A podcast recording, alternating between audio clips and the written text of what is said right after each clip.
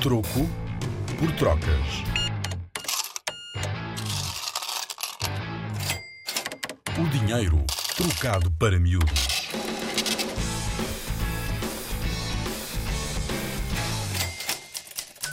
Afinal, para que serve o dinheiro? Será que alguma vez pensaste nisto? É que, na verdade, ninguém pode comer ou vestir dinheiro. O que tem valor são os bens, ou seja, todas as coisas que precisamos e gostamos, como roupa, comida, abrigo, etc.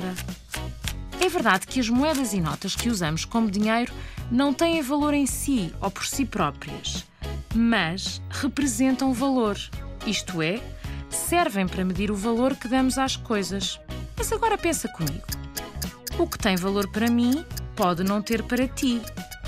Se o valor das coisas depende de cada pessoa, afinal de que depende o valor do dinheiro? Dá que pensar, não dá? É simples. Depende da confiança que todas as pessoas têm nele.